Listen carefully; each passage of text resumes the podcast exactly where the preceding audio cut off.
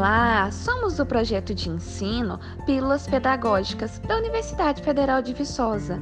Nosso objetivo é produzir e distribuir orientações referentes à utilização prática das tecnologias digitais de informação e comunicação na forma de podcasts.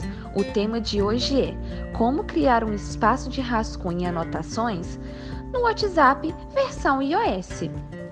Para utilizar esse recurso, você precisa ter o aplicativo instalado no seu celular. Abra-o e localize em sua página inicial, no canto superior direito, a opção Novo Grupo. Clique nessa opção.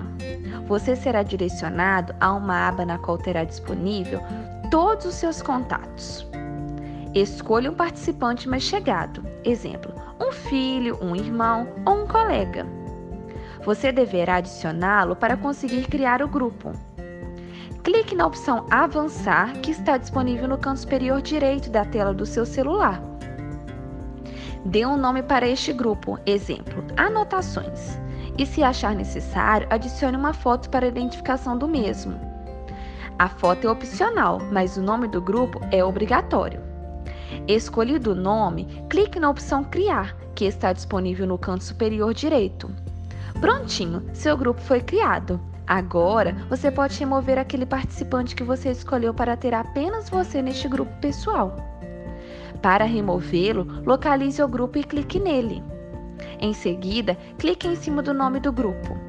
Arraste a tela para cima e encontre os participantes. Clique e segure sobre o nome do participante que deseja remover. Aparecerá a opção Remover do grupo em vermelho. Clique nessa opção e depois em Remover. Agora sim, este grupo contém só você e está pronto para uso. Viu como é simples e rápido? Você pode criar quantos grupos quiser, com finalidades diferentes, seguindo esses mesmos passos. Se você gostou, compartilhe com seus amigos e colegas.